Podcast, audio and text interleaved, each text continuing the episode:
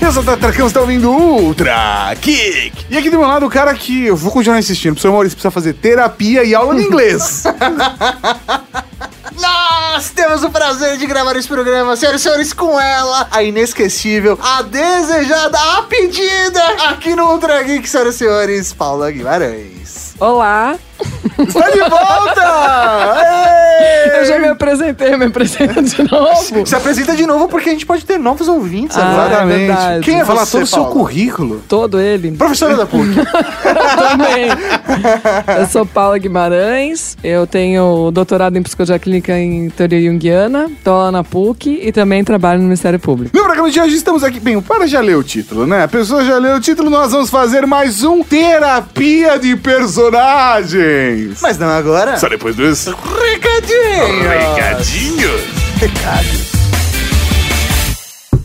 Ô, seu Raul, tem recado pra você aqui, hein? Raul? Tem al- Raul? Tem algum Raul aí? Algum Raul aí? Tem recado pra mim, hein? Recadinhos, Cavalaria Geek! Estamos aqui para mais uma sessão de recadinhos, Tato. Exatamente, professor Mauri, começando com um recado muito importante, professor Mauri. Qual? Um recado que altera nossas vidas para sempre, professor Mauri. Não. É verdade, professor Mauri. Chegou a hora, professor Mauri. Não. O e-mail show Não, não fala isso. desse sábado Não. será o último Não, sério? desse ano. Uh.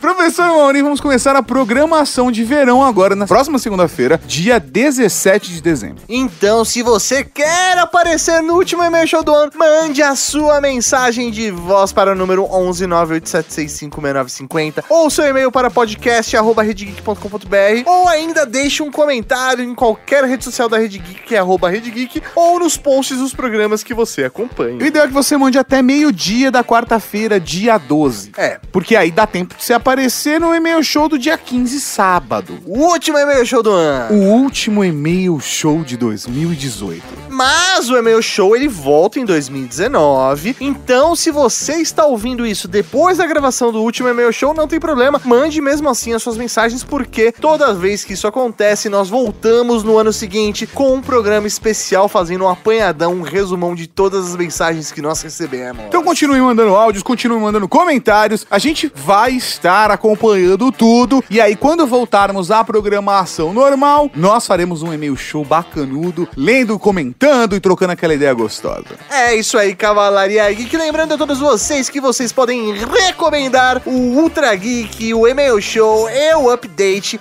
através do nosso aplicativo para Android e iOS ou através do Spotify. Sim, você também pode ouvir os nossos podcasts no Spotify. Então recomende o nosso trabalho para um amiguinho e dê esse presente de Natal para o Tato Tarkan. Obrigado. É isso que eu precisava, Maria. e pra quem não conhece a nossa programação de verão, a gente vai ficar sem o e-mail show nesse período, mas o Ultra Geek e o Update continuam com tudo todas as semanas. Pelo menos até agora essa é a nossa programação. E se você ficar com saudade da gente, é só acessar também nossos conteúdos lá no YouTube, youtube.com.br Geek. Você pode ver a carinha bonita de Ah, Tatarkan, obrigado. essa mecha maravilhosa que está recheada de cabelos grisalhos em volta. Você tá E- falando da sua, né? Isso, isso, Ah, isso. tá. Eu não tenho cabelo grisalho, Mauri. É, lógico, você usa aquele em 2000. ah, aí fica Calhada. fácil. Professor Mauri, temos que falar também do nosso padrim e agradecer a todo mundo que apoia a gente em todas as cotas. Então, se você quer também ser um padrinho, acesse padrim.com.br barra Rede Geek e colabore em qualquer cota a partir de um real e até o infinito e além. Não importa, você acredita no trabalho da Rede Geek, gosta do trabalho que nós fazemos, colabore, ajude a manter nosso conteúdo no ar. E mesmo durante a programação de verão vai continuar rolando sorteios. Na semana que vem a gente passa o nome dos sorteados do mês de dezembro, que apoiaram a gente no mês de novembro. E em janeiro nós falamos os sorteados do mês de dezembro. Como a gente vai fazer isso com férias, eu não sei, mas isso vai ser feito. É isso aí, Tato, que tem agora, que tem agora, que tem agora! Agora tem podcast, podcast, podcast, podcast. Eu sei que é Neil. Já falarei com você. Você é o oráculo? Acertou. Não era o que você esperava, não é? Quase acabado. Cheiro delicioso, não acha? É. Eu o convidaria a se sentar, mas você não aceitaria. E não se preocupe com o vaso. Que vaso? Este vaso. Ah, me desculpe.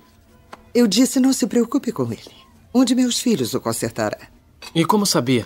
Ora, o que realmente vai queimar sua mufa é. Você o teria quebrado se eu não tivesse dito nada? É mais bonito do que pensei. Agora sei porque ela gosta de você. Quem? Mas não é muito inteligente. Sabe por que Morfeu o trouxe para falar comigo. Então, o que acha? Acha que é o escolhido? Sinceramente, eu não sei. Sabe o que significa? É latim. Significa conhece-te a ti mesmo. Vou lhe contar um segredinho. Ser o escolhido é como estar apaixonado. Ninguém lhe diz que está apaixonado, mas você sabe. De todas as formas. Com todas as fibras. Bom, vou dar uma olhada em você. Abra a boca e diga Ah. A. Ok. Agora deveria dizer. Hum. Interessante, mas. E você diz. Mas o quê? Mas é claro que você já sabe o que eu vou lhe dizer. Não sou o escolhido. Lamento, filho. Você tem o dom, mas parece que espera alguma coisa. O quê? Sua próxima encarnação, talvez. Quem sabe? As coisas são assim. Qual é a graça? Morfeu. Ele. Ele quase me convenceu. Eu sei. Coitado do Morfeu. Sem ele, estamos perdidos. Beleza, estamos aqui para mais um episódio do Ultra Geek, dessa vez terapia de personagens, e dessa vez a gente não precisa mais explicar o que é o terapia de personagens. Porque você ficou curioso? Tem o link aqui no post para você ouvir o primeiro. É isso aí, mas um pequeno resumo, vai. Tá bom, Nós não. vamos fazer uma análise clínica. Vamos Não, não, entender. não, não, não, não, Nós vamos entender um pouco da mente dos Da personagens. psique, Mauri. É isso aí, de alguns personagens, e dessa vez nós escolhemos quatro personagens e vamos começar com ele, o Neo de Matrix. Thomas A. Anderson, ou Mr. Anderson. Eu adoro Mr. Anderson. Vamos falar disso. Ah, vamos falar disso? Vamos falar disso. Por favor, comece por isso então, porque o nome é o princípio da história. Eu posso não começar por isso? Pode. Então dá, não lá, não Paula. pode. É que tem lá. um encadeamento, né? Então, Então, então comece pelo seu começo. Isso. Tá bom. Bom, o Neo, ele segue a clássica jornada do herói. Eu acho que isso todo mundo pode observar, né? Que, enfim, é o passo a passo mesmo, mas eu acho bom a gente ir seguindo nesse caminho do herói junto com ele e tentando entender o que cada uma dessas fases dizem da psique. Pode ser? Pode, não, porque a gente já faz análise da história inteira do personagem. hein? É, eu vou me basear no primeiro filme. Tá, porque é o que vale de verdade. tá, então, vou lá. Então, o começo da aventura geralmente vem com um chamado, que o Campbell fala de um chamado. Ou seja, tá lá, o cara na vidinha dele, tranquilo, O sossegado. Neo, nesse ponto, ele é o capitão óbvio em todos os pontos é. do, do- da, jornada. jornada. do herói, né? Ele é. Ele recebe um chamado e o chamado é explícito. Exatamente. Siga o coelho branco. Tá lá a mulher com o coelho branco nas costas. É o chamado. É o chamado. Ele nem precisa ser muito inteligente. Mas, enfim, aí siga o Coelho Branco. O que que é uma associação, acho que todo mundo conhece, Sim. com a Alice. Sim. Né, que é aquele personagem que, por quem ela segue e ela emerge no desconhecido. Sim. Ela cai lá pela toca e ela entra nesse mundo desconhecido, esse mundo encantado que é totalmente diferente do mundo comum dela, do E o mundo legal real. é que Matrix está cheio, repleto desses símbolos. Sim. Eles pegam algumas obras, né, e utilizam esses símbolos à exaustão. Até a hora que ele tá sentado pra, pra sair da caverna, como quer que você queira fazer a leitura daquilo, é um espelho representando a Alice através do espelho. Sim. Então tem um monte de coisa que são linguagens e símbolos e símbolos e símbolos e símbolos. E símbolos. Tem uma frase também, eu acho que é o Cypher que fala que é a associação com o Mágico de Oz. Que ele fala, ok, Dorothy, Kansas is going bye-bye. Isso, exato. Então tem essa associação também, que também é a ideia, mesma coisa da Alice, sai do mundo conhecido e vai pro desconhecido. Que na verdade a gente interpreta como um início de um mergulho ne- nessa parte inconsciente, ou seja, a parte que ele não conhece dele mesmo. Se ele ficasse naquele mundinho, ele jamais conheceria. Perfeito. Ele, de saída, tem uma dualidade dentro dele. Isso é quando ele ainda é o Anderson. Porque eu vou dividindo. Pra mim, até um certo ponto, ele é o Anderson ainda. Depois Tá. ele vai virando... Ele vira o Neo. É. Entendi. É, Ou mesmo quando ele está hackeando à noite. É isso que eu falo da Ah, dualidade. tá. Entendi. Aí Então. ele pode ser o Neo, mas durante o dia no mundo corporativo ele é o Anderson. Isso, né? então ele já tem uma dualidade dentro dele, do submundo do mundo mais trivial que todo mundo vive. Ele como programador, ele como hacker e tal. Ele já tem essa dualidade dentro dele. Aí ele tem um momento que é a recusa do chamado. Ou seja, aquela hora que ele tá na empresa, que os agentes chegam, o Morfeu liga pra ele. Sim. Vai pra ele janela. fala, vai pra janela, né, né, né, sobe no andaime, Dá ele o não salto sobe. da fé. Ele não é, sobe. É, o leap of faith que ele não dá. Ele não dá. Ele volta, ou seja, a recusa do chamado. Por quê? Porque é muito difícil esse contato com o inconsciente. É muito difícil você se abrir e ficar flexível para conhecer aquelas partes de você que você até então não conhece, porque tem partes que não são muito bacanas. Então, Sim. há uma resistência de entrar nisso aí. Só que uma outra situação da jornada é o quê? Que a situação vai sendo gerada até um ponto que o chamado não pode mais ser recusado. É, é, Vão se Torna-se impossível de torna-se recusar. impossível. Recusei, pareceu É. uma coisa francesa. É, não, eu ia falar esquecer, recusar, não ver, sai um recusar. Torna-se impossível de recusar o chamado. Recusei. Bom, enfim. que é. Não, Campbell não é francês? Não, não, não é. Não é Nem Joseph Campbell. Campbell. Enfim, que é essa que eu falo dessa situação, qual que é? Ele tá no interrogatório com o Smith. Então, ele tá lá, ele fala: não, não vou falar, ele Que ele não tá desafia. aceitando a realidade. A questão é que ele tá num, num momento onde ele não sabe se ele está vivendo a fantasia ou se ele está vivendo o mundo real. Ele não sabe diferenciar os dois. E no momento onde ele passa por aquele pesadelo, ele acorda. Isso. E aí ele tem que. A, a Trinity pega ele lá, coloca ele no Isso. carro. E aí ele vê o vermezinho lá, o, o, o vírus, o sei lá, O grampo. O, o grampo saindo dele. Ok, isso é real. Isso é real, Aí então ele aceita mais. que não dá mais. Não dá mais pra recusar, então vambora, né? Recusei. Bom, e... Recusei, não É. dá mais pra recusar. Aí ele vai ter a conversa com o Morfeu. E aí a conversa onde ele explica a Matrix, ele fala pra ele de novo uma situação Alice, né? Ele fala, você deve estar se sentindo mais ou menos que nem a Alice. Ele explica pra ele mais ou menos o que que é a Matrix, ele explica Explica bem mais bem ou mais menos. ou menos. Não, mas eu acho que ele explica. Que é, a treta até do Cypher. Porque ele fala que o Neo sempre sentiu, digamos assim, a Matrix. Sim. Ele sempre percebeu que tinha alguma coisa errada, alguma coisa fora do prumo. Mas isso daí todos nós achamos o tempo todo, né? Ele é- sim. até por isso que é fácil de se identificar com Matrix. Exatamente. Porque todo mundo acha que tem algo de errado. Lógico que tem, porque todos nós somos um bando de fudidos, um bando de merda. Nós, nós todos somos mortais, temos defeitos, Sim. temos problemas. Então tem algo de errado. Sim, o nome disso é vida. Mas é muito complicado. Não, o- é Matrix. tá? Isso, Mauri. Olhando pelo prisma do Morpheus, de alguém que já saiu da caverna, como explicar alguém que tá na caverna o que é que está fora da caverna? Sim. Então é aquela conversa do eu tô falando, mas não tô falando nada, né? tô te explicando, mas não, não, não, não, é bem tá- assim. Não é bem assim. É, é como se fosse, são muitas metáforas. E se você vier, você vai entender o que eu tô falando. Toma essa droga. Ah, não, ele dá a opção. Ele, dá, a ele oferece a pílula azul E a pílula vermelha. vermelha. Azul, tudo volta ao normal. Vermelha, ele fala, aí você fica no Pai das Maravilhas e eu te mostro o quão fundo é a toca do coelho. Vindo do Morpheus dá até um medo, né? Todo mundo fala que tomava vermelha. Eu tenho as minhas dúvidas. a ignorância é sim uma bênção. Nisso eu concordo com o Sai. Bom, aí isso é de fato a entrada dele. É o rumar ao desconhecido. Ele de fato decide que ele vai mergulhar nisso porque ele, afinal de contas, toma a pílula E vermelha. aquele espelho entrando pela goela abaixo.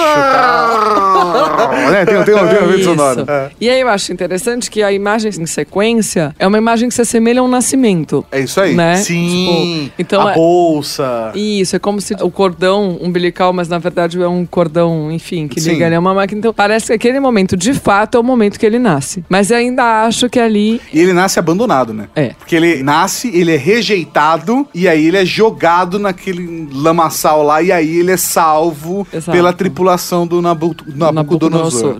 Enfim, e aí tem essa coisa e o Morpheus começa a ensinar pra ele de fato o que, que é o mundo, entre aspas, real. Sim. O que, que é a Matrix, começam os treinamentos dele. Ele vai falando mais ou menos da profecia, ele já vai alertando da profecia do oráculo, que ele fala: olha, Sim. tem um escolhido. nananã, O primeiro filme é muito bom, né, cara? É muito bom. Porra, que filme bom! Explica da guerra entre os humanos, a inteligência artificial, que eles usam os humanos como uma bateria, né? Que ele mostra uma pilha. Porque o sol está coberto agora, não dá mais pra usar o energia Exato. solar. Então, nesse sentido, o Morpheus, meio evidente, vai se tornando aquela figura do mentor. Certo. Né? Pro Neo. E assim, Tanto é que ele coloca dentro das aulas, aprende a pular. Ah, agora eu sei Kung Fu. Tem todas essas cenas que ele tá preparando, Preparando. o Neo pra realidade. Inclusive, a Mulher de Vermelho é uma preparação pra, pro mundo real, né? exato. Quer dizer, pro mundo virtual Que é real. A partir do momento que você entende ele como um mundo real, é isso. E essa ideia muito para a psicologia analítica que você não consegue alcançar essas integrações do inconsciente, conhecer você cada vez mais sozinho. Ele fala que você precisa de um outro para conseguir se reconhecer, para conseguir. Porque assim, pensa, você tá lá isolado na montanha, um monge. Ó. É fácil você ser iluminado. Só pra você?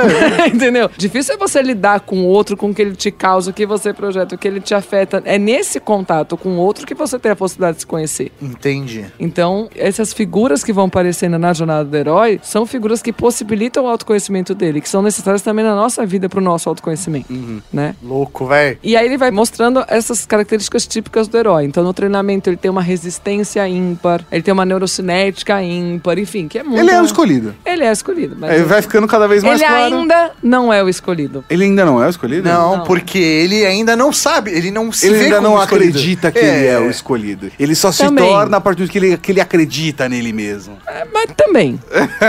Vamos lá. Bom, aí vai pro oráculo. Tá. Vai lá conhecer o oráculo, viu que o oráculo que Ah, vai quebrar o vaso. Que vaso? Ai, quebrou. Isso. Ah, como um cookiezinho Ah, aqui. igual Come o um cookie. cookie. Cookie é bom, cookie Aí é eu, bom. eu vou falar que aquilo ali, bom. Aí na porta que ela mostra pra ele, tem a frase conhece a si mesmo. Uhum. Que aí mais psicologia do que isso, né? Enfim, conhece a si mesmo. Então conheça tudo de você. Seus potenciais, suas fraquezas, suas qualidades, seus defeitos. Porque a partir do momento que você conhece, você passa a poder controlá-los de uma forma ma- e usá-los de uma forma mais saudável. Senão, eles vão te controlar em algum momento. Da Eles hora. vão invadir você. Então, é fundamental você conhecer a si mesmo. E aí ela fala que você tem o dom, mas parece que você está esperando por algo. Sua próxima vida, talvez. Aí ela fala que o Morpheus vai se sacrificar por ele e que ele vai ter que escolher entre a sua vida e a do Morpheus. Esse é o recado dela. E ele entende com isso o quê? Não sou o escolhido. Beleza. Ok. E que história é essa que, eu vou, que vai me sacrificar e que eu vou ter que E outra escolher? e tal? vida. É, e outra vida. Eu fiquei pensando um pouco nisso. Por exemplo, Um pouquinho antes vida... disso, tem só outra, Tá. outra história. Que antes dele ter essa quebra do oráculo falando por ele quem Uhum. ele é, tem a criança que fala não existe colher. Sim, sim. Que eu acho que é um fator importante do processo dele duvide de tudo. Sim, porque lá pra frente ele fala isso, ele lembra disso. É, meu, que eu é posso fugir consegue. desses malucos. A colher não Exato, existe, cara. exato. E aí eu acho interessante que eu fiquei me questionando isso. Então, ele vai ter que sacrificar a sua vida, se ele quiser salvar. Mas qual vida? Que vida você está falando? É. A- a- simbologicamente, o- a vida sendo todos os paradigmas que eu acredito que eu sou, Sim. ou de fato dar a vida Isso. em nome dessa. Morrer. Ou, ou morreu o. Anderson pra nação, né? Por Ah. exemplo. Aí, o que, que tem nessa parte? A oráculo se coloca como a coisa da guardiã do limiar. Qual que é a guardiã do limiar? É aquela que faz uma anunciação nas histórias do herói. E ela tem um aspecto misterioso, então assim, você não sabe muito bem se você confia, se você não confia. O modo de falar é meio enigmático. É uma figura muito de polaridade, porque ela contém tudo dentro dela. Ela é uma representação da totalidade mesmo da psique da gente. Então, por isso que ela manifesta. Mas, ao mesmo tempo, ela te dá exatamente o que você precisa para prosseguir na sua jornada. Mesmo que você não entenda muito bem aquilo a princípio. Entendi, mas depois você vai analisar e falar, ah, ela já tinha me dado a resposta. Que a gente pode pensar nas mensagens que o inconsciente manda pra gente ao longo da vida. Que às vezes pra gente não faz muito sentido. Se a gente vê um sonho, ou a gente olha pra um quadro, ou olha pra um personagem, a gente se sente impactado por ele. São mensagens que a gente tem, que se a gente se debruçar com o tempo, a gente vai entender o que, que elas diziam pra gente da gente mesmo. Da hora. Aí o Cypher trai todo mundo tal, aí o Morpheus é capturado. E aí o Anderson, que pra mim ele ainda é Anderson aqui, ele decide entrar de volta na Matrix, certo? Pra salvá-lo, pra Sim. tentar salvá-lo. Fazer um resgate nunca antes pensado na Isso. história da humanidade da Isso. Matrix. E lembre-se que ele já tentou pular do prédio, não conseguiu. Não conseguiu. Ele já falhou. Ah, ah, aí tem toda a questão da Oráculo falando que você não é ainda, talvez na próxima vida. E aí Ele toda... não falou, ela nunca falou você ainda não é. Ela falou você tem o dom. Você ela nunca disse isso. "É, você não é. É, é, mas a leitura que a gente faz. E que ele é faz essa. também. É, aqui. Ok, não sou. Aham. Não- desculpa, Trinity.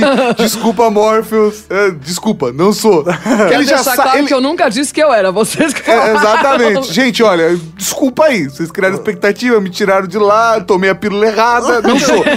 aí ele volta, dá de cara com o Morpheus, com aquela de cara de caralho, velho. Como é que eu vou te falar? Cala a boca, não fala nada. Exato. Aí ele guarda aquilo pra si, o Morpheus é sequestrado, aí ele vai salvar o Morpheus com não sou. É isso que ele tem pra si, Exato. não sou. Mas eu vou me sacrificar porque eu sei que se eu me sacrificar, ele vai ser liberto. É, ele fala assim, ele fala, eu não sou o escolhido, mas eu acredito que eu possa trazer ele de volta. Porque ele sabe que ele vai trazer de volta, nem que seja com a própria vida, né? Sim. Ele vai trazer. Só vai pagar Oráculo diz. É. A Trinity decide junto e ela se impõe nesse sentido, porque ele não quer, e ela dá um sermão nele e fala, eu vou e faz. E oráculo manipuladora do caralho, né? Você vai se apaixonar pelo, pelo É. escolhido, você não é o escolhido agora. Ah, você vai encontrar o escolhido. Que eu acho muito bom, que voltando para ela, ela fala da, passagem do vaso, que ela fala que realmente vai te perturbar, alguma coisa assim, é se eu não tivesse falado se você teria derrubado o vaso. É, isso aí. Mas se eu tivesse te falado isso, você teria derrubado o vaso? É. Você Teria, caralho. é mó desengonçado. É, aqueles braços maiores, né? Bom, aí eles vão lá, tem aquele baita tiroteio inicial, enfim, todo mundo lembra dele. E aí vem uma, uma situação onde tem um agente e o Neo na, no topo do prédio lá. Sim. Que é quando ele começa a desviar das balas, mas duas pegam de raspão nele. É bom, mas não tanto. E a- é. Eu nunca é bom o suficiente. É, como Ainda muitas não, mães, vem os não. filhos.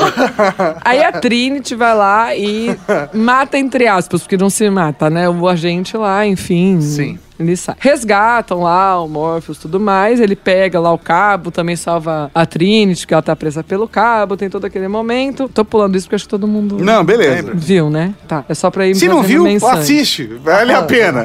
E aí, nessa hora, o Morpheus fala pra ele que há uma diferença entre conhecer o caminho e percorrer o caminho. Que é muito isso da nossa psique. A gente não conhece o caminho, mas a gente vai percorrendo e à medida que a gente percorre é que a gente vai conhecendo. É impossível você prever o que, que você vai saber de você amanhã. Mas é quando você topa o caminho, quando você se prontifica esse caminho, é que você vai conhecendo. Você vai ter o autoconhecimento a partir Exato. Ele Exatamente. topou a jornada de ser o escolhido. Ele topou. Aqui ainda não foi muito consciente. Tá, mas ele topou, mas ele topou. topou. Mas tá lá. ainda é o Anderson pra você. Pra mim ainda é o Anderson. Ah, mas eu já sei qual é a virada do Anderson. Mas ninguém meu. te perguntou, tá? Bom, Deixa ela Então falar. eu fico quieto, vai. Aí tem aquele momento que a Trinity e o Morpheus voltam, mas o Neil fica preso porque o Smith atirou no telefone. Sim. Lá na estação. Bom, Corre, negão! e aí o Neil decide que ele vai enfrentar o Smith, ele não vai correr. Ele começando.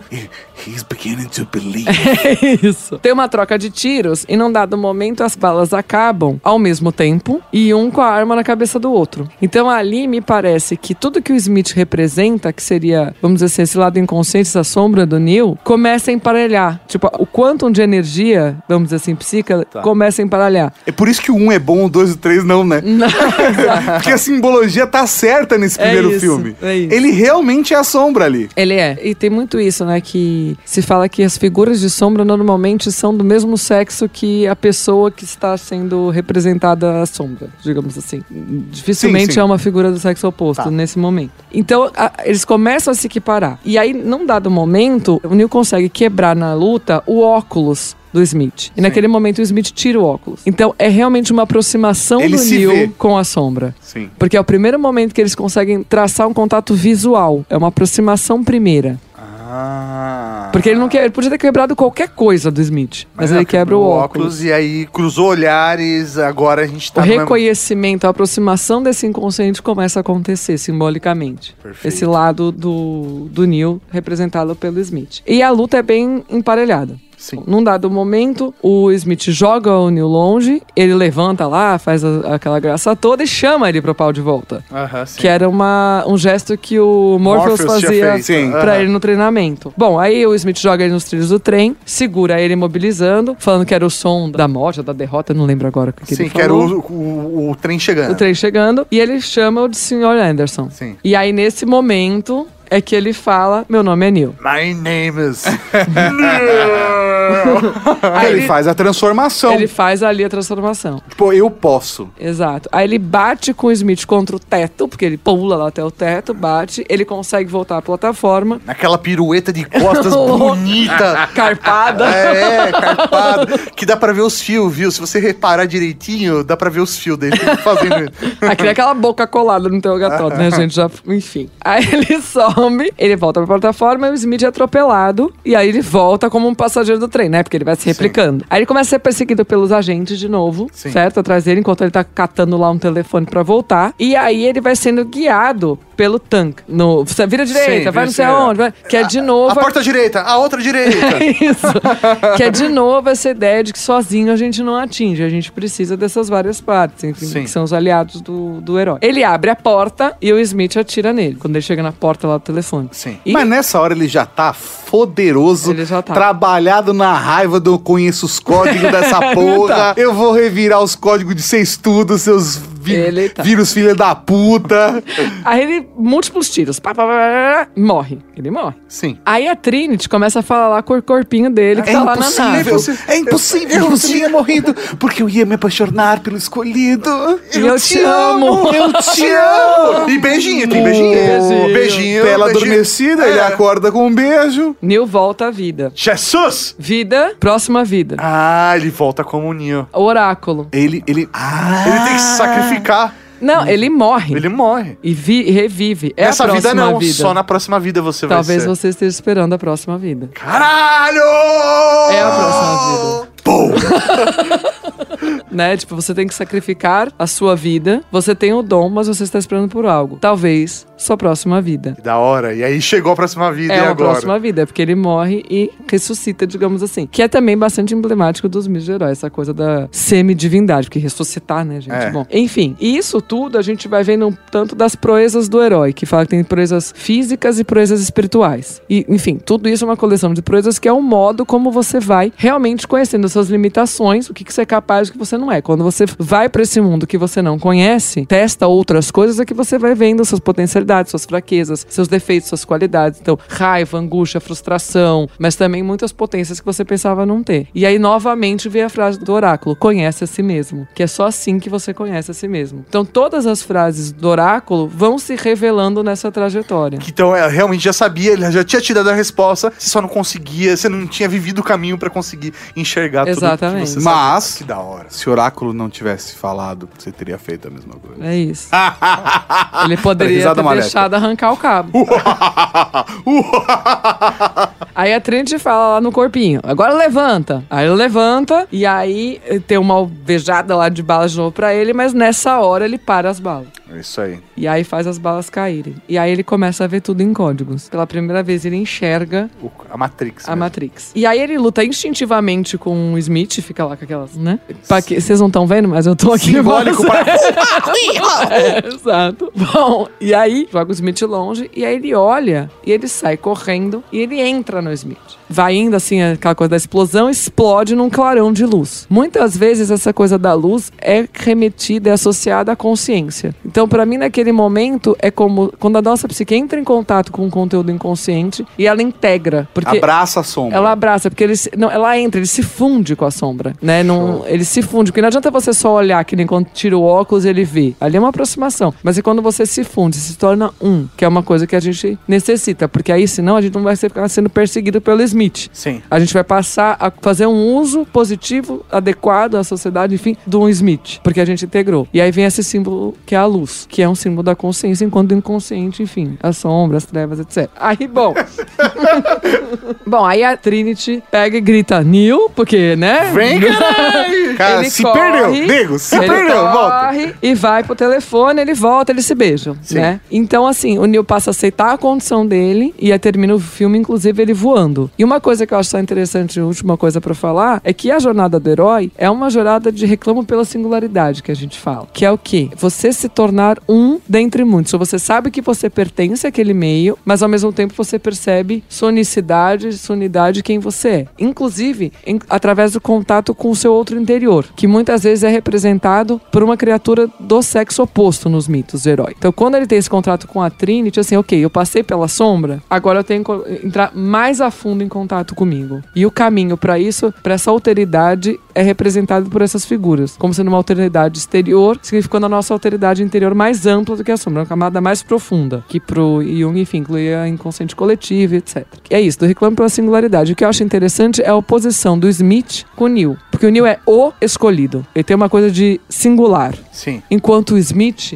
se replica. Ele não é um uno. É- Ele se replica. Então é, é- é isso. É você ter noção dessas várias sombras, essas várias partes, pra se tornar um. Que louco. E aí, até o fato do agente Smith ficar chamando ele toda hora de Mr. Anderson É, é, pra então. retomar ele, ó. Você Pra- é aquele não, cara. é pra infantilizar ele. É, é pra fazer ele regredir. Ele tá crescendo e eu acho que ele regride. Mr. Anderson. Mas ao mesmo tempo, eu acho que é função da, da sombra falar pra você: ok, você pode ser tudo isso, mas você também é o Mr. Anderson. É o escravo que ficar do lado do general entrando em Roma falando: você é um bosta. É isso. Você não serve pra É nada. importante. Você ainda caga. É importante, porque se ele também for tomado demais por eu sou o Neil, a, também a, a presunção, perde a arrogância, ele perde a conexão que ele ainda é só um humano, sim, apesar de ser diferenciado. Onde conseguiu essa nave? No entreposto Lima. Jakku? Aquele ferro velho? Eu concordo, ferro velho. Falei que tínhamos que chegar de novo no limite ocidental. Quem tava com ela? Do quem? Eu roubei ela. De Anchor Blood. Ele roubou dos irmãos Irving, que roubaram de Duquesne. E roubou de mim. Fala pra ele que Han Solo roubou de volta a Millennium Falcon e acabou. Essa é a Millennium Falcon? Você é Han Solo? Costumava ser. Han Solo, general da rebelião? Não, o contrabandista. Não é um herói de guerra. Essa é a nave que fez o percurso de Castle em menos de 14 De 12. Gostaria de chamar aqui a sala, né? Sentar aqui na poltrona, no Ah, divã. No divã. Quem vai sentar no divã agora é Han Solo. Vem, Han Solo. Pra falar do Han Solo, eu vou trazer uma ideia, enfim, um arquétipo que é o do Trickster. Deixa eu fazer- levantar uma bola. A gente vai olhar o Han Solo do começo ao fim. Não. Do filme solo a- até a, a não, morte. não, não, não, não vou traçar a história. gente não vai falar da morte dele. Não. Tá. Melhor não. Senão da a gente chora. É, chora. Não, aquilo é show, é de chorar mesmo. Não, mas eu me revoltei também com. Eu não gostei. Não, com que, na verdade, a reação do tio me revoltou. Porque eu acho que ele jamais teria que a reação. Enfim. É, mas. Eu quero saber sobre Eu isso. quero saber. vai- É, vamos, vamos, lá, continuar. vamos lá. Bom, quem é o Trickster? O Trickster é aquele personagem que a gente conhece, que é dado a travessura, a truque, ser ardiloso. Então, ele consegue as coisas. Não tem uma tradução boa para português o Não Trickster, tem. né? Que não é enganador. Não é. Porque ele é, não é só brincalhão. É malandro, né? Não é zombeteiro. Não. Ele é, o Trickster, ele é o Trickster. É um arquétipo muito específico. É, então é assim, ele consegue através desses subterfúgios, dessa ardilosidade, dessa, desse jeito dele, coisas que muitas vezes os outros, seguindo princípios e sendo muito, seja princípios do bem ou do mal, como a gente fala nos contos, não conseguem. Certo. Então ele consegue saídas que ninguém nunca pensa. E por que isso? Porque ele tem uma flexibilidade de personalidade dentro dele. É Ele uma flexibilidade ética. Também. Também. Então, por exemplo, ele é aquele que, por vezes, ele vai surpreender todo mundo tendo um ato considerado heróico, ainda que seja um heróico, enfim, ao modo dele. Por outro lado, ele de repente vai ter uma ação que todo mundo vai condenar, falando, nossa, mas que egocêntrico, que individualista, que, entendeu? Sim. Tipo, então ele, Ele, é- consegue ir pros dois limiares. ele transita. Por isso que muitas vezes a gente vê o sendo representado como um andarilho, como aquele que caminha, que conhece os caminhos. E aí, nesse sentido, é interessante porque ele é um piloto e a casa dele, vamos dizer assim, é a Millennium Falcon. Sim. Então tá simbolizado isso. Ele é o que conhece os caminhos. E assim Tanto é como- que ele, considerando a trilogia original, é quem guia eles através da jornada na Guerra nas Estrelas. Jornada, mas a, a jornada na Guerra das Estrelas. Vocês entenderam? E ele traz, como a figura do Trickster é, o o contraponto dos personagens. Sim. Então, para além dele ser o contraponto daquela coisa de vamos, aliança rebelde, além dele ser o contraponto em si, Tipo, ele, eu tô cagando pra Aliança Rebelde, meu ele, amigo. ele estimula os outros de alguma forma a entrar em contato com esse outro lado. Sim. Então, por exemplo, ela é muito ética, muito. Ela tem esse lado, e ele leva ela pra um outro lado, um lado diferenciado daquele que ela se coloca a princípio. Ele tira ela completamente da zona de conforto. completamente. Tanto é que a melhor cena de amor dos dois é Eu te amo. Eu sei. Exato. que resposta é eu sei, né, cara? Diz, tipo, ah, eu sei. Quê? Filho da puta, você vai morrer agora. Você vai falar, eu sei? Então, e por exemplo, mesmo com o Luke, ele, ele muitas vezes também ele tira o Luke do sério. Ele consegue fazer o, o Luke ter, por exemplo, uma coisa da, do orgulho, da vaidade. Então, por exemplo, quando ela leva lá e beija ele, Ele ele, faz aquela cara de põe a mão na, no- na nuca. nuca, não sei o que. Então, ele traz o outro lado dos personagens também. Mas ao mesmo tempo é o cara que vai lá e sai no meio da tempestade de neve pra resgatar o Luke. né? Exatamente. Esse é o Trickster. Ele mostra as polaridades. Ele é uma representação dos lados que nós temos. Sim. Que nós todos temos. E ele traz esse contato para os outros personagens. Mas ele também não é apresentado um pouco como anti-herói? Mas eu acho que o Trickster tem uma coisa do anti-herói também mesmo, assim. Porque Certo. é isso, ele vai conseguindo as coisas, Sim. mas de um jeito não clássico, digamos assim. Ele que vai dando conta dessas coisas. É que no anti-herói, a dualidade tá muito clara. No Trickster, você não consegue ler o que ele é. E realmente, o Han Solo, vendo a trilogia clássica, né, a original, você não consegue ler. Ou você pode Sim. esperar qualquer coisa. É É, que é aceitável. É, que ele fala, o Trickster tem um caráter enigmático, que é justamente isso. Ele tem uma linguagem, ele se expressa de uma forma que você nunca sabe direito o que ele tá dizendo, nem o que ele vai fazer. Você espera que a qualquer momento ele possa falar tchau, ou em a qualquer momento ele pode voltar pra resgatar todo mundo. Você não sabe muito bem o que ele vai fazer, você não consegue prever as ações dele. Legal. E é justamente isso, ele é o que transita, é o que encaminha. Uma coisa que eu acho interessante, que essa simbologia também está presente, por exemplo, na Millennium Falcon. Então, por exemplo, ela tem a coisa da tecnologia, velocidade da luz, tarará, mas ao mesmo tempo ela pega no tranco. Sim, é uma lata É velha. uma lata velha, ela é antiga. Ela é- é tá velha é mais rápido. pessoal. Então, ela também traz essa questão dele. Então, é a casa dele, é o que traz o caminho, mas ao mesmo tempo também traz a dualidade dele. E eu acho interessante também a relação dele com o Chewie. Vai, vamos chegar ali na morte dele. Não, não, não, Fala não. fala primeiro da relação, eu quero chegar na morte dele.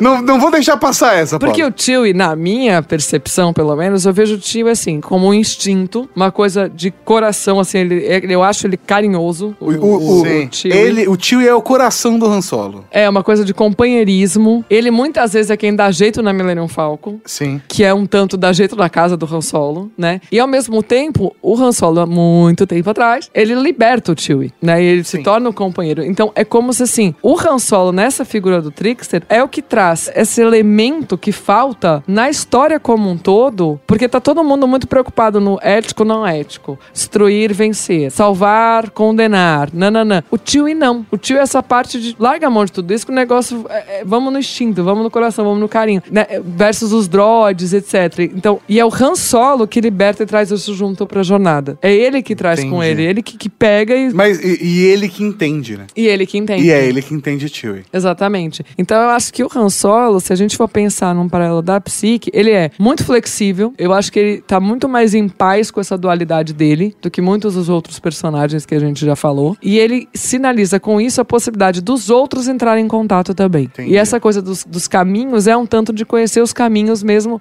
para todos os reinos da psique. Então ele transita Caminhos bem. Internos, né? É, ele transita bem entre isso. Então eu acho que o Han Solo é realmente uma figura de conexão do consciente e do inconsciente, então das diversas polaridades da história. E, e acaba até unindo o grupo, né? De Sim. modo de querendo ou não, né? O que mantém a Leia e o Luke próximos. É meio a cola de todo mundo ali. Sim. Só quero saber uma coisa. Qual seria a reação do Chewie, na, na sua visão, quando o Kylo Ren mata o Han Solo? Na minha O pai dele. visão, Pai dele. na minha visão, o Chewie iria pra cima dele. Não ia ficar ali parado. Ele não ia seguir o plano. Ele não tinha conexão, né? Não, e ele seguiu o plano. Ele, É. ele ficou racional. Ele, Ele, ele deu dois tirinhos e seguiu o plano. seguiu o plano, Mas ele agora, um sei ser lá, racional. imagina o tipo, Chewie. E ele é mais emoção, ele iria usar, Eu ele iria pra cima. do Agora, jeito que ele era com o Han Solo. Deixa eu construir É. uma história. Deixa eu Deixa. construir uma história. Aí o Han e a Leia. A não ser que eles já tinham combinado. Pera aí, pera aí. O Han e a Leia ficaram juntos, era muito amor, muito carinho, papapá, tiveram um filho. filhos, o tio ajudou ali, carregava no colo, botava pra dormir, viu o Kylo Ren desde pequenininho, entendeu? Carregou no colo, botou ele pra vomitar. Eu não sei se Cresceu, tudo, não. cresceu, levou pra escola, tio tio levou pra escola. Não, ele desde pequeno. Não, ele pequeno foi lá ser treinado. Não, tudo bem. Mas, Tio-tio mas levou pra imagina. escola. Que, mas que, sei lá, ele viveu 7, 8 anos Ah. com, o- com, com a criança Kylo Ren. Entendeu? Com, Sim. com o Ben. Pequeno bem. Pequeno Benzinho. Ok. Meu Benzinho, vem aqui, por favor. Ai, papai, eu quero isso agora, papai. É isso, porque ele era bem mimado pra caralho, esse Ren. Aí, beleza. Você acha que ainda assim ele não ia se. O coração não ia segurar do tipo, caralho, uma criança. Acho que não. Você acha que não? Você ia falar, Ele ia ser criança, o instintivo. caralho. Eu acho que esse É o instintivo. instinto ainda. É, ele- não é uma, uma pessoa que vai falar, não, precisamos manter o plano, e na verdade não é isso que o Han Solo ia querer, porque é filho dele. Eu não acho que ele ia ter toda essa. Ele ia pra cima, pular lá de cima já tirando. Sim, eu acho isso. É bom, vou, vou observar. Vamos ver o que vão fazer aí pros próximos filmes. É, cagaram, velho. Uau! Onde é que você tava que eu nunca vi? Temícera. Hã? O lar das Amazonas. Eu sempre pensei que fosse lenda. Eu asseguro que é tão real quanto o chão em que nós pisamos. Eu sou Diana, princesa das Amazonas. Me belisca que eu devo estar sonhando. Ai, ui! Temícera é protegida pelos deuses, mas eu não pude ficar inerte enquanto o resto do mundo corria perigo. Que sorte, você apareceu na hora H.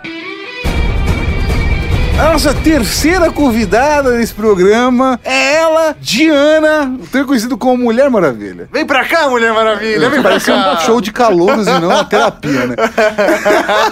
Lá, lá, lá. E a Diana, lá, lá, lá, lá, lá, lá, lá, lá, lá, lá, lá. Mas então, aí a Diana, Enfim, sim. também é Mulher Maravilha. Também. É, eu acho que é um, é um personagem muito bacana pra gente colocar aqui no divã, porque ela é divin... uma Semi. semi-divindade, Sim, ela é. né? E o legal do contexto dela ela que- é que ela foi criada num- numa realidade utópica ali, e ela tinha acesso a conhecimento, todas as mulheres em sua volta eram fortes e guerreiras, e aí chega um homem e caga a vida dela, né? Caga É, no rolo. caga a vida dela. Qualquer semelhança com a realidade é mera coincidência. Viu, mulheres ouvintes? Olha, eu poderia dizer, tirando o contexto dos gêneros, que normalmente o sexo com que você se atrai, não importa qual seja, Não quando importa. chega, Ca- fode é, o Não tenha dúvida, não tenha dúvida. Tá tudo bem, você achava que era uma ótima ideia, agora olha você como está agora. tudo não é mais como era antigamente. Tá largada. Não, gente, Mauri é recém-casado, não vamos fazer isso, mas... Eu tô, eu tô feliz. Eu não quero Deixa, ser deixa, percebido, por assim, favor. todos nós somos recém-casados aqui nessa mesa. Bom, eu queria começar a falar da Mulher Maravilha do seguinte, de fato, ela é uma semideus, etc. Só que aí eu fui ver tal, o que, que ela ganhou de cada um, dos deuses, e eu percebi uma coisa, assim. A Mulher Maravilha, ela distou um pouco da ideia dos deuses gregos, que é, enfim, a mitologia onde ela foi baseada. Por quê? Os deuses gregos, de modo geral, eles têm qualidades e defeitos. Eles se assemelham muito aos humanos nesse sentido. Eles não são santos, né? Eles não Sim. são perfeitos, eles não são bom, bene- benévolos, Ah, assim. Mas é, é até um contexto da própria DC, né? Os heróis da DC têm a questão dos seus talentos, né? Eles são muito exacerbados. Exato. Eles são muito perfeitos. Então a Mulher Maravilha, de certa forma, com os seus poderes, ela é elevada à perfeição. Exato. Eu diria que ela tá até como um espelho aí, de certa forma, para o Superman. Sim. Que é o, o Senhor Perfeição. Pois é, com O aquele escoteiro cabelo. da galáxia. Aquele cabelo, gente, que não desfaz por nada. Bom, e aí eu acho interessante Ele trazer... tem um super gel. Ele tem. Acho interessante Um trazer... gel super fixante. Porra, Tato.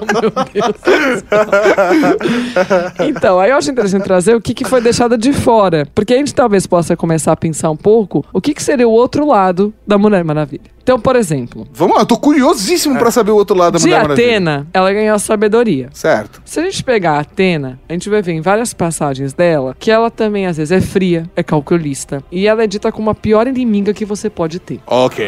Ok. De Hermes, ela ganhou a velocidade. Hermes é um dos tipos do trickster. É uma das representações mais emblemáticas do trickster, que a gente falou É, agora. há o. Hermes é o trickster funcional, né? Exato. Então, trapaça, truque, ele vai pro Olimpo, ele volta, ele vai pra Hades, porque ele é o conhecedor do caminho pro Hades também, que é, enfim, o inferno de lá e tal. Então, ele tem isso. De Deméter, ela ganhou a força e o poder. Mas a Deméter, ela é super protetora, ela é tendenciosa, ela é um tanto distraída. Da Afrodite, ela ganhou a beleza e o coração amoroso. Mas a Afrodite é vaidosa e ciumenta. De Artemis e Apolo, ela ganhou olhos de caçadora, compreensão das feras, capacidade de cura acelerada. Mas o Apolo é arrogante, egocêntrico, pretencioso, capaz de crueldades em muitos momentos. E a Artemis tem um desgosto pelos homens. Ela protege as mulheres e tem um desgosto pelos homens. O que pode indicar uma dificuldade de entrar em contato, como a gente falou agora há pouco, quando tava falando do Neil, Sim. ter um contato com o outro, com o diferente. Estão acompanhando. Aí, no caso, então, significa que eles só deram o lado positivo deles pra ela e guardaram o negativo pra eles. Exato, e aí, enfim, tem outros, mas eu acho que aí fica muito Tem, né? Bom, e a mesma coisa acontece com Hestia, com Hefesto, com Poseidon, com Zeus. Ela pega as partes positivas e as partes negativas Todo mundo esquece, passa embaixo do, do, do, do- tapete e tá valendo. Exato. Ou seja, ela é extremamente polarizada. Mas isso é, isso é ruim, não O é? defeito É dela ruim. é que ela é perfeccionista. Numa entrevista de emprego, né? É, Nossa. então. Isso é ruim, por quê?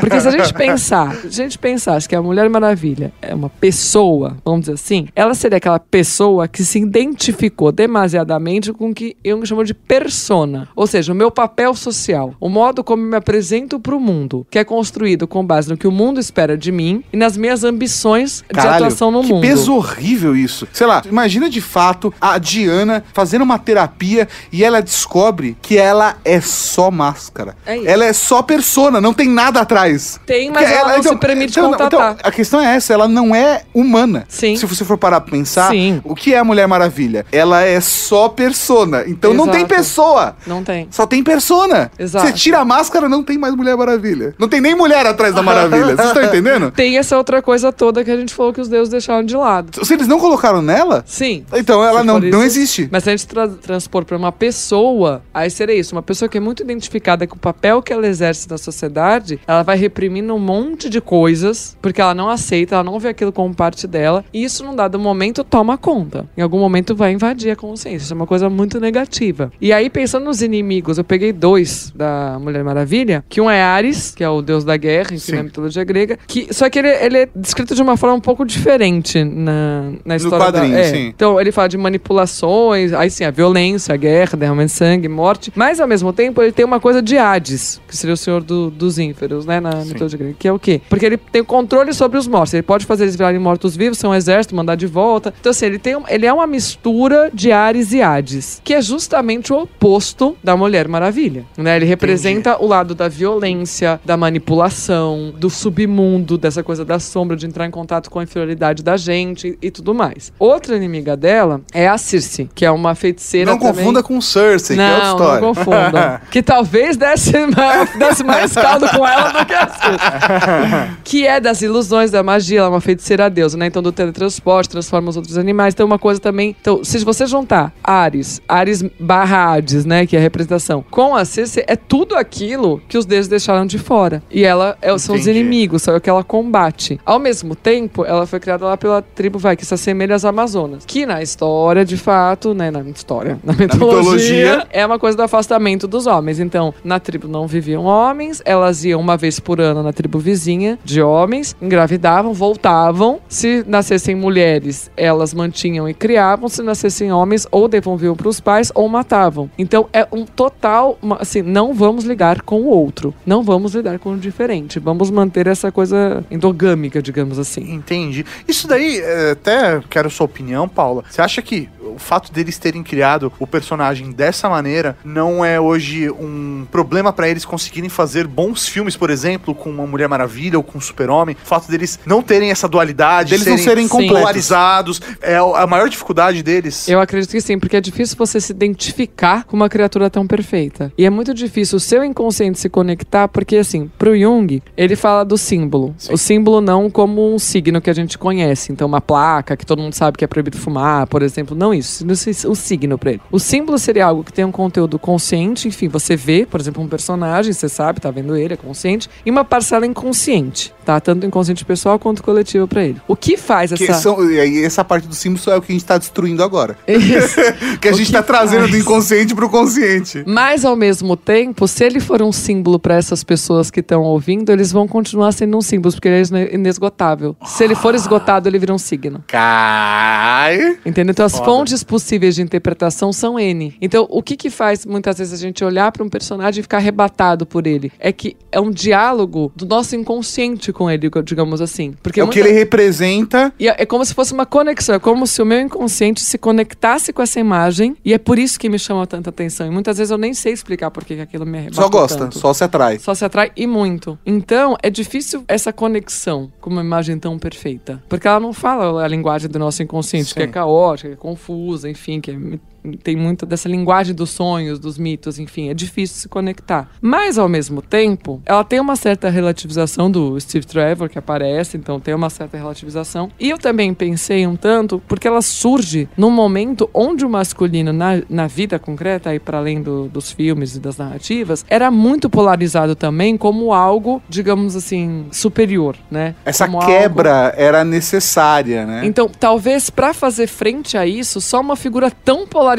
quanto a Mulher e, e ela, Maravilha. ela passa por um Sim. processo de transformação até no- nela como símbolo, né? É, E aí eu acho que realmente, então, é o fato de ser muito polarizado realmente poder, tem a função social Exato. de gerar essa quebra. De Ir par- para um é- extremo também ajuda a deixar igual a essa- situação. Mas se a gente fosse analisar a Diana como uma pessoa, Sim. ela não é uma pessoa porque ela não é completa. Exato. Quer dizer, ela é completa, ela só não tem consciência disso.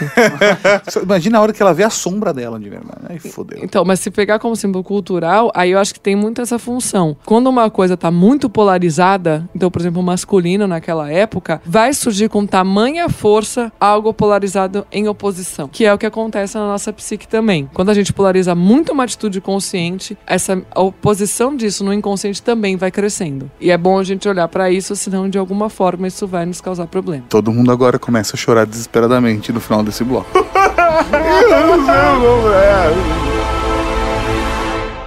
Aí eu disse à minha mulher: para termos justiça, temos que ir ao Dom Corleone. Por que você foi à polícia? Por que não veio a mim primeiro? O que o senhor quer de mim? Diga qualquer coisa, mas faça o que eu estou implorando. Eu pago o que o senhor pedir.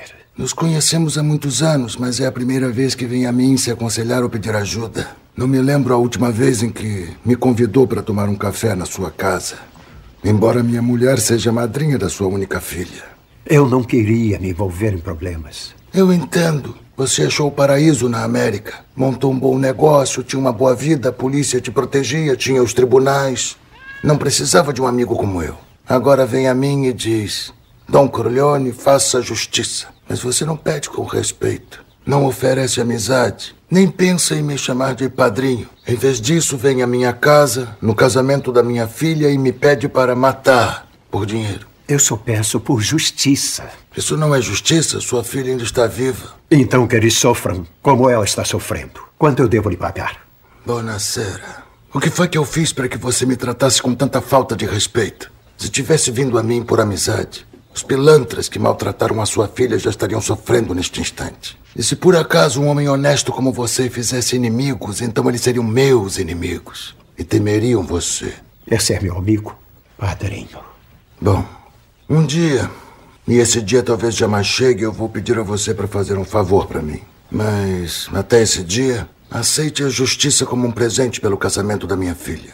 Ah, dê isso para o Clemenza. Eu quero pessoas confiáveis, pessoas que não se deixem levar. Não somos assassinos, apesar do que esse Papa de Fundos diz.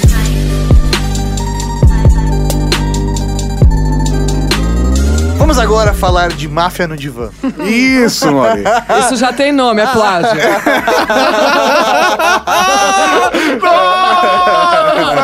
Esse filme é bom, viu? É muito Esse filme é, o 1 e o 2. A máfia volta ao diva. Nossa, é um- os dois são muito bons. Vamos chamar aqui pro divã Vito Corleone. Exatamente, são conhecido como o poderoso chefão. O padrinho, né? Ou o padrinho. Você vem na minha casa, me pede um favor e não me chama de padrinho. que filha da puta Não que é, é. você. Enfim. O que eu acho muito interessante do Vito Corleone é que ele, primeiro, ele não é um trickster, Não, mas ele é extremamente flexível. ele é. Extremamente. Mas não é porque ele conhece as regras do jogo. No momento que a gente vê o filme, Uhum. ele já passou pela sua jornada, ele já tem a sua família, os seus filhos, ele já tá consciente Uhum. e ele já fez, pra quem veio depois do filme 2, entende que ele já foi pra um lado da história, já foi pro outro, ele vivenciou a dualidade e agora tá resolvido ali. Ele tá cumprindo o seu papel de quem Você ele acha se que aceita. ele foi pra um lado e pro outro? Não? Eu acho que não. Eu acho que ele sempre andou no caminho do meio. Então não, eu quis dizer De isso, assim, adulto, né? Não de criança. Não, eu, eu quis dizer exatamente isso. Tipo, pra- quando você anda no caminho do meio, assim, você vê os dois lados, você vivencia os dois lados. Sim. Então, de certa forma, não tô falando que ele foi por um extremo Ah, de um tá, lado ou do tá. outro. Sim, aí mas sim. ele já pisou um- de uma vez de um lado, ele pisa da outra vez do outro. Ele se enxergou ali, se entendeu, Uhum. ele, ele alcançou o autoconhecimento, se aceitou e seguiu a vida dele. E morreu feliz com a, com a neto. criança do lado, com o neto, falando: Ah, vovô, laranja. Entendeu? É, é isso. Pra Sim. mim, assim, o Vito, nesse aspecto, ele é um cara resolvidão ali. Sim, não, ele integrou diversas partes da psique dele, sem dúvida. Eu acho que de todos os personagens que a gente falou até agora, ele é o mais Maduro. fato, maduro e integrado. É, eu acho que isso tem uma função da história dele, então eu vou encurtar porque a história é longa. Mas enfim, ele teve uma história de vida difícil. Sim. Né? Ele era o Vito Andolini, a princípio, que morava na cidade de Corleone, nasceu lá, enfim. O pai dele foi morto por um mafioso local, o irmão dele foi morto porque jurou vingança em função disso. A mãe foi morta também por esse mafioso porque Caralho, é só não tentou nada, defender, gente. porque tentou defender, resguardar o menino e o mafioso negou. Aí ele ajuda ele a escapar, ele vai pro navio, ele chega nos Estados Unidos. Bom, lá é que na imigração o cara vê lá que ele é de Corleone, que o nome é Vito e dá o nome de Vito Corleone, até então ele é o Vito Andolini. Todo mundo acha que ele é mudo, mas ele canta na- no quarto da quarentena, enfim. Então assim, ele tem uma história de vida difícil, ele não, não é que a coisa foi fácil pra ele. Sim. Não. Se a gente pegar em contraposição depois com os filhos dele, inclusive com o Michael, que é quem ocupa, por mais que, por exemplo, o Michael ele discordasse do modo como a família funcionava e etc., não podemos dizer que ele passou por dificuldades nesse sentido que o Vitor passou. E eu acho que, inclusive, esse é o principal choque do primeiro filme. Uhum. Porque o Vito, ele é um homem resolvido. Ele é. Só que o resto das pessoas à volta Não. dele não são. Não. É Entendeu? foda mesmo. É, e aí assim, se você vai olhar, até, até se você pegar o Fredo e o Michael e colocar os dois ali, e olhar pro Vito, você pode até julgá-lo falando, ah, ele não soube passar isso pros filhos. Às vezes não, às vezes não, Não. é necessário. Às vezes, dentro da jornada dele, ele se conheceu, se descobriu, se perdoou, viveu. Foda-se. Ele já tava no rolê do foda-se. E aí, o Fredo é o Fredo. Eu não posso fazer muito mais do que eu já fiz pra Mas ele. eu acho que tem também uma Michael. aceitação do outro. Ele não forçava que eles fossem como ele. É, eu acho que ele isso. entendia que o outro é o outro, Sim, que ele não ele pode exigir que o outro seja né? como ele. E até porque, assim... O que é muito bom, Muito né? bom. é, a família enxerga o Michael como um herói, né? Ele era um herói de guerra, ele foi considerado. Sim, não, mas a família enxerga ele Sim. como ele não estava lá dentro. Exato. O Fredo não foi capaz de sair. E o Fredo não foi capaz nem de aceitar que ele queria ficar. Né? O. Fredo, ele, o Fredo, ele, ele- o Fredo era todo o problema. Não, ele é, inteiro. Porra, tá ele que é pariu, inteiro. família de merda. O Sony era um doente. É, exatamente. O Sony era um doente, retardado. Sim. Até deslumbrado com a situação. A Connie também se perde muito. Nossa, porque eu acho que ela tem figuras masculinas tão fortes dentro de casa que ela se entrega, ela se rende às figuras masculinas. Principalmente porque o pai é muito forte. Mas nunca um agressor. Nunca, não, nunca um agressor. Com as só que mulheres, ela, pelo Sim. menos. Então, só que imagina o seguinte, ela enxerga a figura paterna ou figura masculina, né? Com, Idealizada. Com tanta, idealizada, com tanta segurança de que ele sabe o que tá fazendo, que ela se rende pro marido, do tipo, tá, se ele tá batendo, ele sabe o que ele tá fazendo. Assim, é, é doentio. Que ela falou pro Sony, né? Tipo, eu bati nele primeiro. Então. Ela justifica pro É, Sony. é, entendeu? É, tipo, é, é muito doentio essa, Sim, essa relação. muito, então, demais. é, todos os filhos ali, tudo na merda. Quem é muito bem resolvida é a esposa dele. Exatamente. A esposa dele é, bem É. resolvida também. A esposa do Vitor. Sim. Bom, e aí ele vai construindo quem ele é aos poucos. Então, quando ele já jovem, primeiro, Ele é um trabalhador, então ele teve que trabalhar pra viver, pra sustentar. Ele construiu filhos, tudo, né? Ele construiu. Num dado momento, ele se revolta com o Dom Fanucci, lá, que é aquele que explorava todo mundo, tarará. Ele vai lá, ele mesmo planeja tudo, como que ele vai matar, como é que ele vai colar e nananã. Bom, ele vai, ele mata, e a partir daquele momento as pessoas começam a procurá-lo pra que resolvam os problemas pra elas. Sim. Ele não foi pra ninguém falar, você quer que eu. Né? Enfim, as pessoas começam a procurá-lo e ele sempre muito naquela lógica do favor. Eu não esqueço um favor e você não se esqueça que eu te fiz um favor. Então não era uma coisa do dinheiro aqui naquela relação. Era uma as pessoas. troca de. É uma troca de favores. Era uma troca de favores. Ao mesmo tempo, as pessoas que vão sendo os companheiros dele, também protetores e que fazem o serviço pra ele, tudo, são pessoas tipo Clemenza e tudo, são pessoas que vão construindo uma história com ele. São companheiros dele, são amigos dele, não são contratados por ele, por exemplo. Então ele vai trilhando, ele vai se apropriando desse caminho e ele vai planejando cada passo. E ele vai aglutinando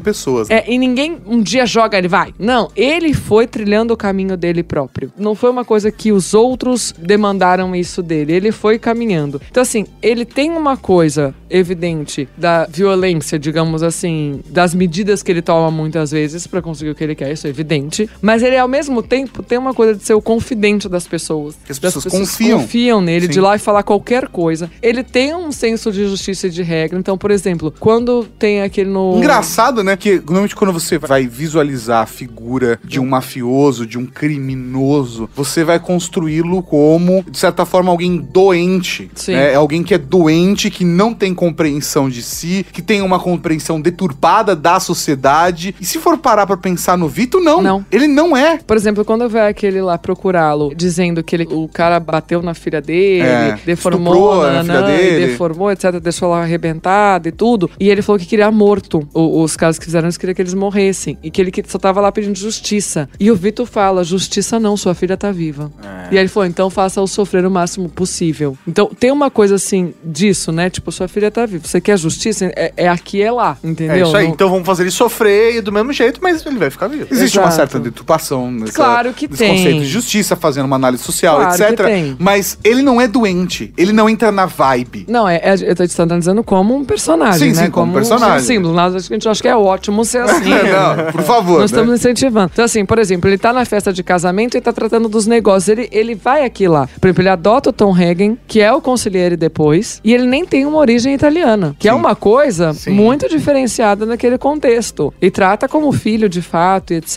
E dá um alto cargo pra ele. Ele não discrimina as pessoas também. Então vem o cara mais simples possível, aquele que ficou decorando o texto. Não sei se vocês lembram, o cara Sim. que é, o é Luca Brazzi, não é É isso? isso. Que é fantástico, Enfim. porque a cena dele decorando a fala, de fato, foi o ator decorando Sim. a fala. Eles pegaram um ator e Tá filmaram na o backstage e usaram no filme. Da hora. Pra parecer o cara mais retardado então- ainda. Ficou fantástico. E ele recebe ele como ele recebe o chefe de uma das outras famílias. Então, assim, ele realmente, ele é simples. Ele vai lá, quando ele até atiram nele, ele tá comprando fruta. Ele não precisa comprar fruta, gente. Sim. Se ele não quiser, ele manda ele comprar. Ele manda entregar na casa dele. Tá tudo certo. Entendeu? Enfim, então... Eu, eu disse retardado, gente, tá? Só Claro. exagerando, tá? Por favor, não me Sim. critiquem. Então, assim, eu acho que ele tem uma coisa que ele é calmo. Você vê que ele quase nunca altera o tom de voz dele. Ele é extremamente observador. Ele é inteligente. Ele é resolvido. Ele é sagaz. E ele é calmo. É muito difícil ver ele se alterar. Ao mesmo tempo, ele é o cara do eu vou lhe fazer uma proposta que você não poderá recusar. Sim.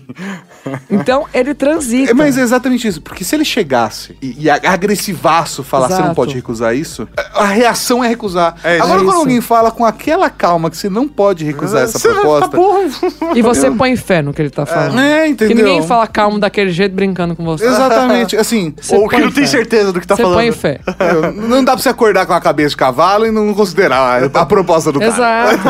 e tem uma coisa da família. Ele é muito dedicado à família. Inclusive, ele fala que um homem que não se dedica à família nunca será homem de verdade. Ele fala que tem um fraco pelos filhos. De fato, né? Ele É, sabemos que sim. Sabemos que sim. Ele fica abraçado com as cartas dos netos quando ele volta do hospital. Ele fica arrasado quando sabe que o Michael foi quem entrou lá e atirou nos dois, que ele não queria aquele caminho pro Michael. Sim. Então, assim, ele tem essa dualidade. Porque o primeiro filme, ele é, a- a- em muitas, entre muitas aspas, a perversão do Michael, né? É a quebra do Michael. Sim. Ou o Michael se descobrindo, né? Tudo uma questão de leitura. É, então, porque eu até ia falar isso assim. É aí uma coisa. Que ele isso. rejeitou, ele escondeu isso do Michael, de certa forma, Sim. né? Ele, na verdade, já- talvez ele tenha escondido, tentado esconder de todo mundo, mas pro Fredo não tinha muita opção, pro Sony a gente sabe como é que foi, e assim foi indo. Sim. Mas o Michael conseguiu não estar lá. Exato. E ele se orgulhava disso. Sim. O Vitor se orgulhava disso, dele ser um do filho ter saído. Ele até fala no final, né, um pouco antes de morrer, que ele achava que ele ia ser um dos figurões, né, que ele que iam estar tocando a música, enfim, que ele se recusou a tocar a dançar música, o Vitor, mas que ele achava que o Michael seria um dos que to- tocariam a música. Enfim, então ele, ele de fato queria essa, essa outra vida pra ele. Que até ele fala que os outros não tinham muita condição, mas o Michael, ele acreditava que teria. E é interessante que é isso, ele morre brincando com o neto. Então ele morre de um jeito muito Família. é, família e pacífico, assim. E ele era muito racional, porque o Sony morre, aí o filho do outro também morre, e ele chega na reunião e fala que essa guerra acaba aqui. Eu só quero que o Michael volte em segurança, porque ele tinha ido, enfim, pra lá. E aí, só pra fazer um paralelo, eu acho interessante a gente contrapor o Michael, porque é isso, o Michael,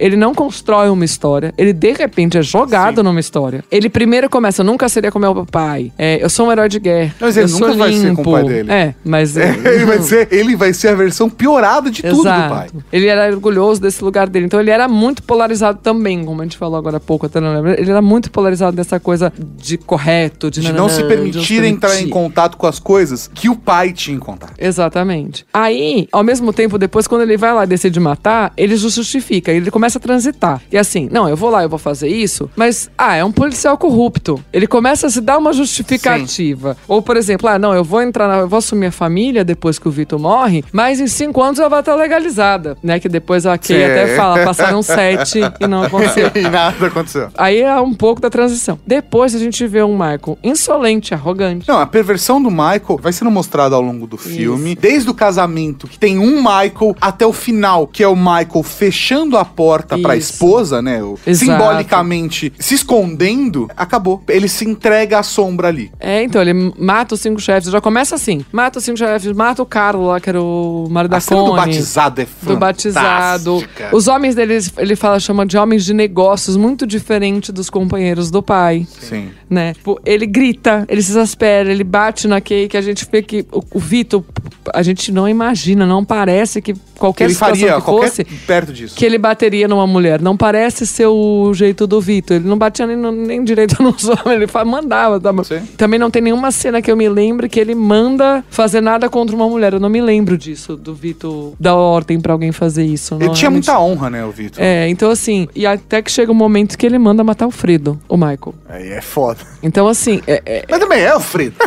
mas que o Vitor jamais Sim, faria. Não, jamais faria, jamais faria. Então me parece muito isso. Ele era muito polarizado o que aconteceu. Ele ca- descambou pro outro lado. Entendeu? Ele não seguiu esse ele se caminho. negou o outro lado até que não tinha como fugir. Até que ele foi invadido, que é isso. Se ele fosse flexível como o Vitor, eu ando aqui, eu ando ali, eu tô em paz, eu sei que eu tenho essa parte, eu sei que tenho que essa, ele provavelmente não teria sucumbido a esse lado sombrio. Você sucumbe quando ela te domina por você recusá-la.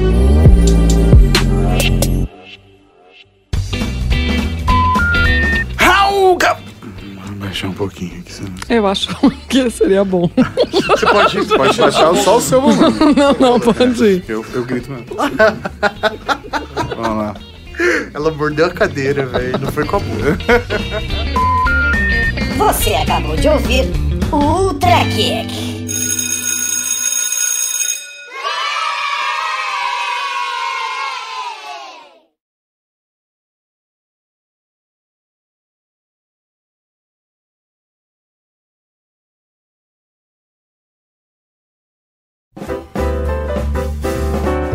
Como esse é um podcast com a Paula, tem a frasezinha de finalização, hein? Isso vai me tornar obrigatória Ah, sempre isso trazer uma é. frase. Todo, todo programa é uma, uma frase nova no Aumentando o bônus do, do repertório. episódio. No extra do episódio. Aumentando o repertório. Bom, eu trouxe hoje uma frase do Joseph Campbell. Que Boa! eu gosto muito. Que é francês. Que isso? Campbell. Eu Eu trouxe um resumo. Campbell. É. Campbell. Eu trouxe Eu um não tenho a resumê. menor noção de como fazer um, um- um sotaque francês, mas um resumê. Bom, além disso, não precisamos correr sozinhos o risco da aventura, pois os heróis de todos os tempos a enfrentaram antes de nós. O labirinto é conhecido em toda a sua extensão. Temos apenas de seguir a trilha do herói. E lá, onde temíamos encontrar algo abominável, encontraremos um Deus. E lá, onde esperávamos matar alguém, mataremos a nós mesmos. Onde imaginávamos viajar para longe, iremos ter ao centro da nossa própria existência. E lá, onde pensávamos estar sós, estaremos na companhia do mundo todo.